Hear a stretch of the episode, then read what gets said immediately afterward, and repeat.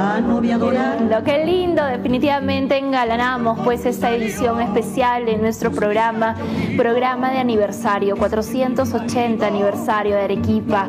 Hoy en día un aniversario tan distinto, tan atípico como ya lo venimos mencionando, pero el amor por nuestra tierra, el cariño, el respeto y tanto para compartir está ahí presente, como bien lo decía en el bloque anterior el historiador, el señor Enrique, pues él decía que sí, hoy no podemos salir, no podemos reunirnos, no podemos celebrar, pero nadie prohíbe en nuestros recuerdos ni en nuestros pensamientos. Así es que vivamos al máximo este día con mucho respeto, por supuesto, por delante, la solidaridad y la empatía también para todas aquellas familias que están sufriendo. Vamos a ingresar ahora a una secuencia muy bonita, es historias de leyenda y hoy precisamente hablamos de las leyendas de Arequipa con el gran Rafael Mercado. Hola, hola Rafita, ¿cómo estás? Bienvenido.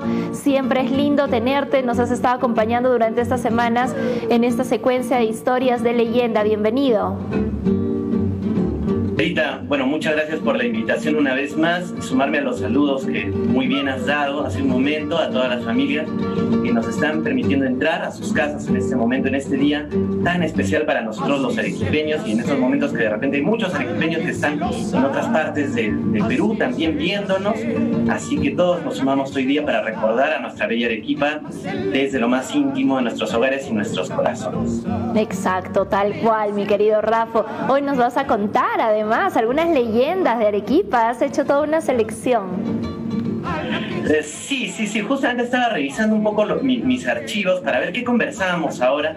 Ya veníamos trabajando con algo, pero fueron surgiendo y nos fueron llegando informaciones y mensajes, no sé, desde el otro plano. nos decían que teníamos que hablar un poco sobre el barrio de San Lázaro. Bueno, el, barrio de San Lázaro es uno de los barrios más antiguos de Arequipa. Incluso se comenta eh, que antes de que lleguen los españoles ya habían algunos asentamientos humanos, como los eh, de, preincas, ¿no?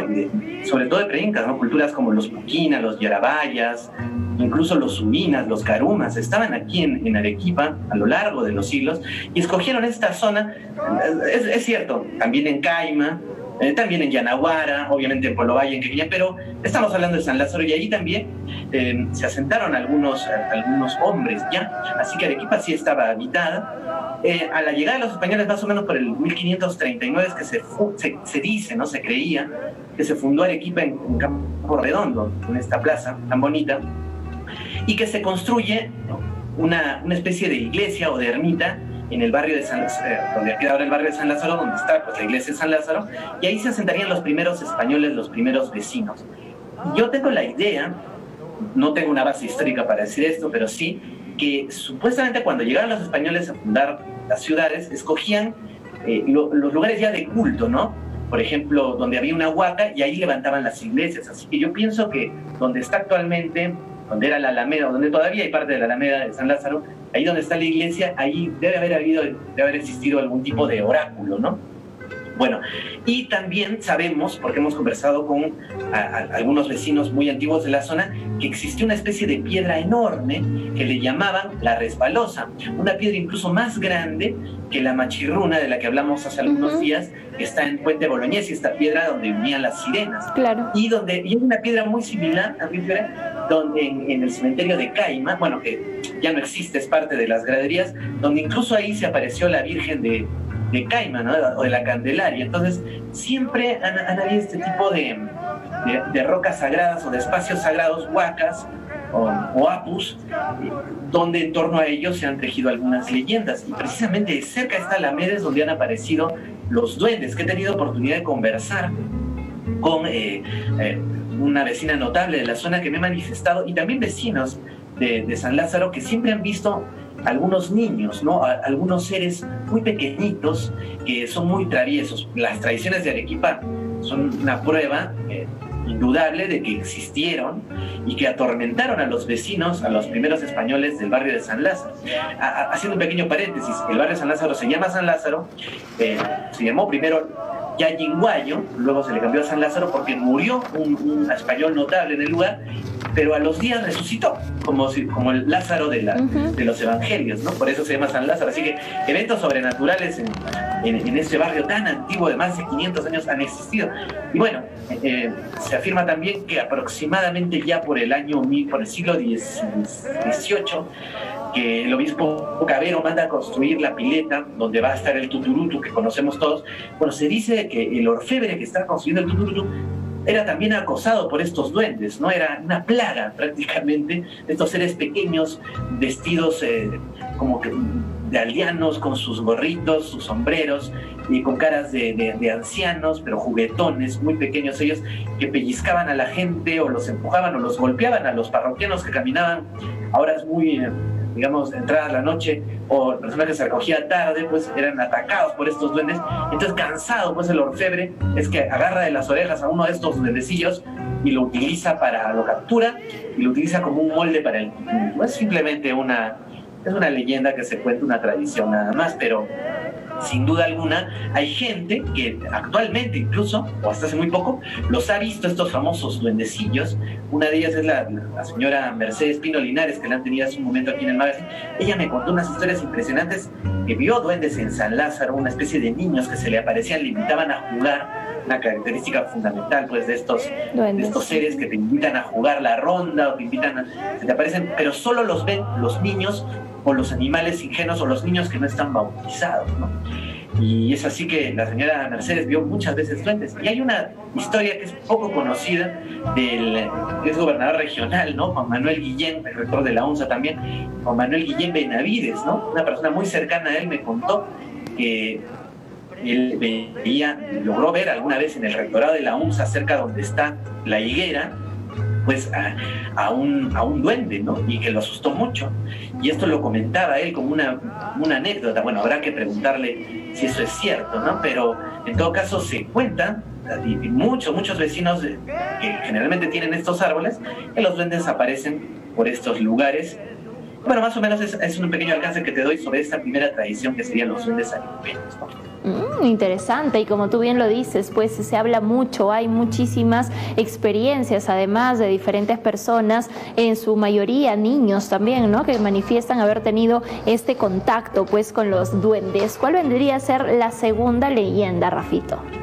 Claro, claro. Y bueno, y, además que a los duendes se les ve también, eh, decían, en las faldas de México, sobre todo hay mucha gente que los ha visto en, la mina Cerro Verde, ¿no? No tiene oportunidad de conversar con la gente que trabaja ahí, hay unas historias impresionantes. Bueno, la siguiente historia tiene aunque se cuenta en Arequipa y se cuenta, estoy seguro, estoy completamente seguro que se cuenta en Caima, se cuenta también en la zona de la, avenida, bueno, cerca del cementerio de La Pacheta, en Socabaya, es la, procesión de las ánimas, ¿no?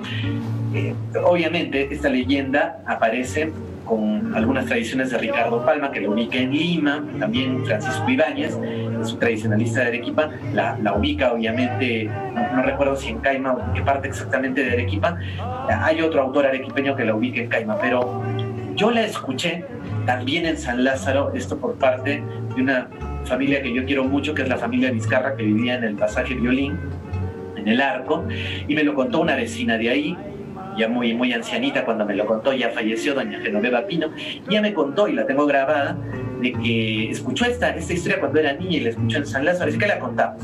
¿Cómo va eso de la procesión de las almas? Bueno, generalmente se cuenta que hay una vecina, un vecino, una señora de la cuadra, que es muy afecta a meterse en donde nadie la llama. O sea, es un poco curiosa de la vida de los demás, ¿no?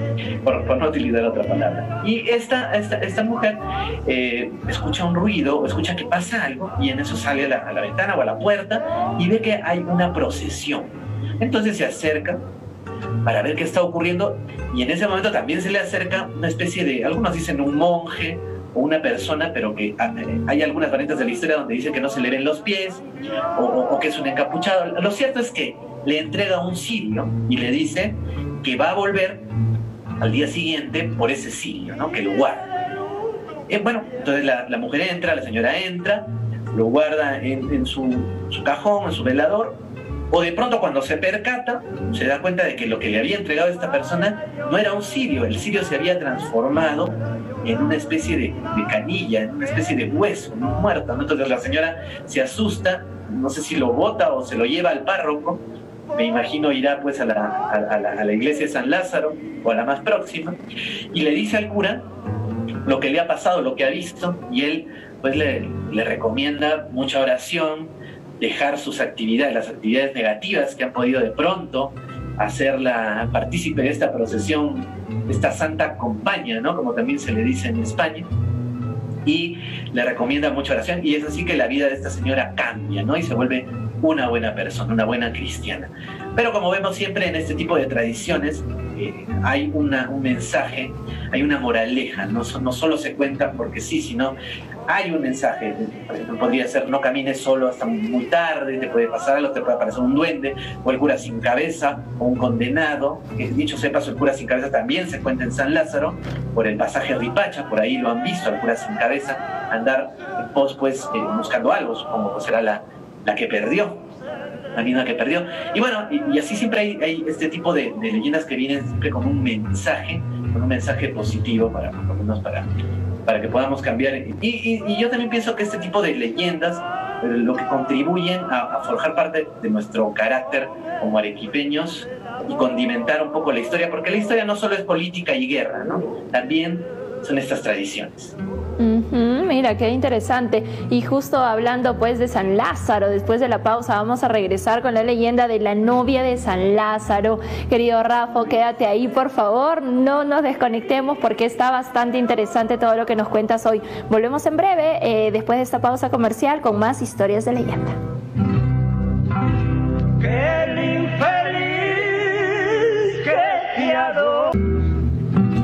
Con más historias de leyenda. Hoy nos acompaña Rafael, pues que nos trae tantas, tantas cosas. Rafaelito Mercado, nos quedamos en la tercera leyenda, la novia del San Lázaro. Cuéntame más, por favor, Rafa. Estamos acá súper atentos. Sí, sí, sí, muy bien. Bueno, para la gente que de repente recién nos, nos sintoniza, bueno, estamos hablando un poco de la, de la famosa Alameda de San Lázaro que desapareció con la construcción pues de la de la avenida Juan de la Torre, ¿no? Era la, comienzo de la avenida La Marina. Entonces, este, este lugar de San Lázaro era no solo un barrio de los más antiguos, tiene 500 años, sino era un, lugar, parte, pienso, de la campiña arequipeña, muy bonito, que lo, lo bordeaba pues la, la torrentera, muy cerca por ahí también pasaba el río, estaba el molino, todo verde. Eh, y bueno, y se dan algunas tradiciones como esta eh, antes de que llegue la modernidad tal vez la luz eléctrica al lugar y es precisamente este, la novia, la novia fantasma de San Lázaro. Bueno, recordemos que hemos hablado de una famosa piedra. Esta piedra, eh, no, bueno, no tenía nombre, pero le dicen, cariñosamente le decían la resbalosa, justo donde están viendo parte de la torrentera, ahí mismo estaba ubicada esta piedra, donde los niños se, resbalaban por ahí como un tobogán natural, ¿no? Una piedra enorme y negra, muy hermosa. Bueno, cuentan lo siguiente, tomen en cuenta, eh, tengan presente este, este, este, momento que es muy importante. Dice que se casó una, una chica, estaba enamorando con un, con un, hombre y celebran su matrimonio como se celebra hoy en día en la iglesia de San Lázaro. En el momento que el sacerdote está por ya casarlos o ella decir el sí, dar el sí, es que se aparece en la iglesia de San Lázaro la esposa de, este hombre, ¿no? Este hombre había sido casado y se, le, y se aparece con los dos hijos incluso.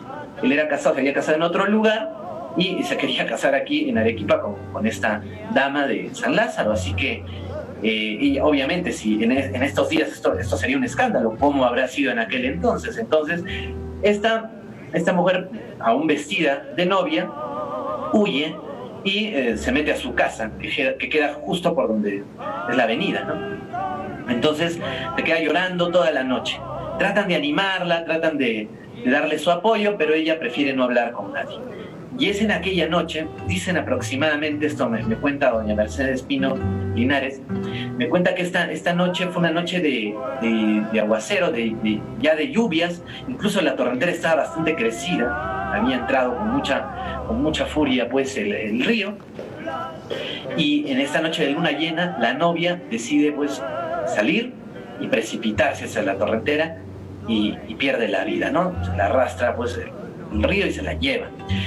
Y es aquí donde nace esta, esta leyenda, porque mucha gente, y está en algunas tradiciones que he visto por internet, cuentan de que hay una novia que, deambula por este lugar pero lo que hemos reconstruido gracias a este escritor es que, bueno, en realidad viene de un evento, parece ser real, y esta novia la ven caminando ya, convertida en un fantasma, por el puente a la Alameda, como dice la canción limeña, pero es así, como estaba en Arequipa, la ven caminando por el puente a la Alameda y dirigiéndose a la roca, donde la abrazaba y lloraba constantemente. Eh, esto en, noches de luna llena y era una visión escalofriante para, para todo el barrio de San Lázaro, ¿no? Y bueno, eh, esta tradición muy bonita, que bueno, ya es un poco moderna, pero como te digo, se cuenta y se escucha por ahí, la grabó, bueno, eh, tuve oportunidad de entrevistarla, doña Mercedes Pino, y la grabamos especialmente para, para ese momento. Así que no sé si la, la pudieran colocar porque está narrada como una especie de, poema, un poema muy bonito que es a la piedra la resbalosa y a la novia fantasma de San Lázaro. Entonces no sé si la pueden colocar. Excelente, claro que sí, ya lo tenemos listo, Rafito, así es que lo ponemos en pantalla y lo compartimos con todo el público. y el tiempo cabalga en alas de plata de infancia lejana, noches de misterio, cuando junto al fuego las abuelas contaban antiguos secretos, piedra resbalosa, tobogán de mi barrio, cuánto suspiraba por rodar mis faldas en tu piel de seda días de lluvia venían los guaicos, sus fauces de barro devoraban todo, árboles, ganado, el pequeño puente se estremecía. A ti, piedra resbalosa, te bañaba de pies a cabeza. Llegada la calma, te erguías serena, bella dama negra. Cruzando el puente que une la alameda. Ver el hecho estéril de la torrentera. Piedra resbalosa, tobogán de niños de mi viejo bar. Cuenta la leyenda que una noche lluviosa una joven novia, herida de amores, se tiró al cauce de la torrentera buscando consuelo y las turbias aguas llevaron deprisa aquel cuerpo frágil. Y solo en la orilla quedaron azahares y velo. Dicen desde entonces, en noches de luna, una novia blanca, cabellera el viento, arrastra su cauda pesada cadena por el largo cauce de la torrentera se abraza la piedra buscando sosiego y que sus lamentos te vuelven más negra. Voy cruzando el puente que une la alameda. Busca la mirada a la piedra eterna. Pregunto por ella. Dicen que una noche que una tarde casi ya al ocaso, un sórdido estruendo sacudió el barrio. La dinamitaron en nombre de aquello que llaman progreso. Y echaron al bien mitos y recuerdos. Piedra resbalosa, tobogán de niños de mi viejo barrio. ¿Quién osó sacarte todos tus secretos por siglos guardados? ¿Quién echó a los vientos tu palabra pétrea? Hoy la torrentera ya no tiene historia. Hoy la torrentera sin ti ya no es nada. Qué bonito. Hermoso, hermoso. Ahí escuchamos el poema de la señora poetisa Mercedes Pino Linares. Qué lindo lo que nos compartes, Rafa. Muchísimas gracias de verdad por este espacio y no podemos terminarlo sin tu saludo, por supuesto, por el aniversario de Arequipa.